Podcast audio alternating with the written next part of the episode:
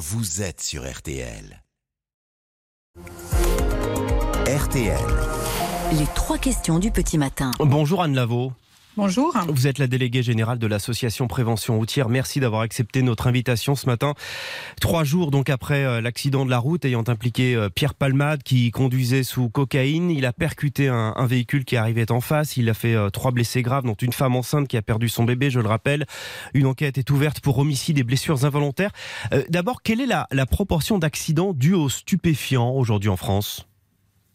Alors sur les chiffres de 2021, parce qu'on n'a pas l'analyse encore complète des, des chiffres 2022, euh, on a 12% des conducteurs impliqués dans un accident mortel qui sont positifs aux stupéfiants. Euh, parmi ceux-là, il y a 61% qui sont des conducteurs de véhicules de tourisme, 20% de motos et euh, messieurs, 91% sont des hommes. Plutôt jeunes? Oui, tout à fait. On a 61% de ces conducteurs qui ont entre 18 et 34 ans. Et c'est un phénomène en hausse?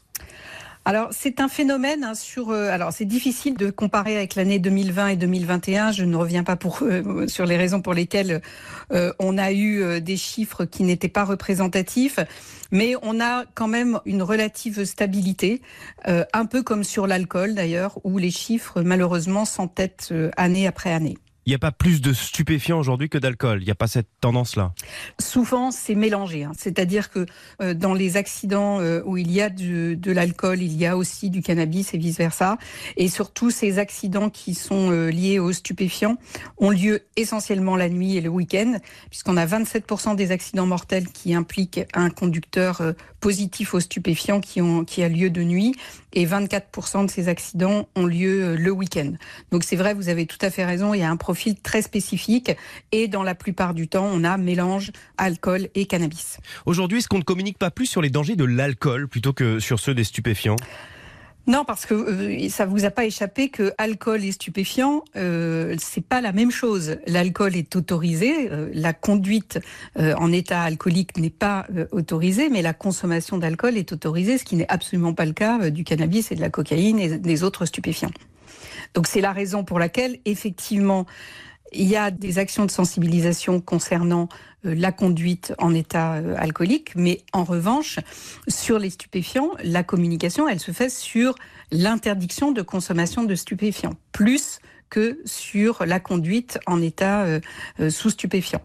En revanche, nous, dans les actions de sensibilisation que l'on peut faire, lorsqu'on les fait par exemple au collège ou au lycée, bien évidemment, on, parle euh, des conséquences et des effets des stupéfiants. Et c'est ça qui est très important en fait, hein, c'est que il faut bien comprendre euh, que euh, le cannabis, comme la cocaïne, affecte considérablement euh, la perception, le, le comportement, et, et c'est ça qu'il faut mettre en avant. D'ailleurs, les deux n'ont pas les mêmes effets. C'est-à-dire? Bah, C'est-à-dire que sous cocaïne, on va avoir un effet euh, très euphorisant, un sentiment de toute puissance euh, qui va euh, conduire à avoir une conduite en général très agressive, avec beaucoup d'erreurs, d'attention, de jugement, etc. Puis cette indifférence à la fatigue et à la douleur. Alors qu'avec le cannabis, on va avoir des difficultés de concentration, de la somnolence, un temps de décision et de réaction qui est très allongé. Souvent un maintien difficile de la trajectoire parce qu'on a des perceptions très altérées au niveau de la vision, de la coordination des mouvements et on a bien sûr une baisse des réflexes. Donc vous voyez, c'est des effets qui sont différents. Et surtout, ce qu'il faut vraiment euh, dire, et surtout dire aux plus jeunes, c'est que les marqueurs euh, dans les tests euh, salivaires, dans les tests sanguins, etc., sont bien au-delà, sont présents bien au-delà des effets des stupéfiants. C'est un peu différent avec C'est-à-dire qu'on élimine plus vite l'alcool que la drogue? c'est-à-dire qu'il y a une corps, une l'alcool, euh, vous éliminez l'alcool et vous éliminez les, les effets à peu près au même rythme. Alors que pour les stupéfiants, les effets vont s'estomper. En revanche, les marqueurs, les traces de stupéfiants vont perdurer plusieurs jours. Et donc, quand on est, par exemple, si on est victime d'un accident ou si on, on cause un accident, on peut très bien avoir consommé des stupéfiants trois ou quatre jours avant et se retrouver euh, comme si on était sous stupéfiant de la part des forces de l'ordre. Euh, dernière question, Anne Lavaux. Euh, Pierre Palmade risque jusqu'à 10 ans de prison, théoriquement. On peut aller, il peut aller en prison, vraiment, pour avoir conduit sous cocaïne? Alors effectivement, les peines, de, les peines vont euh, jusqu'aux peines de prison.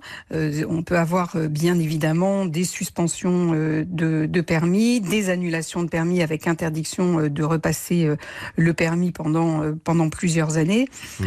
on peut avoir bien sûr des travaux d'intérêt généraux, on peut avoir des stages de sensibilisation. Ça c'est la partie, on va dire, la partie sanction administrative. Et puis il y a bien sûr le pénal hein, qui, qui ensuite prend le prend la relève.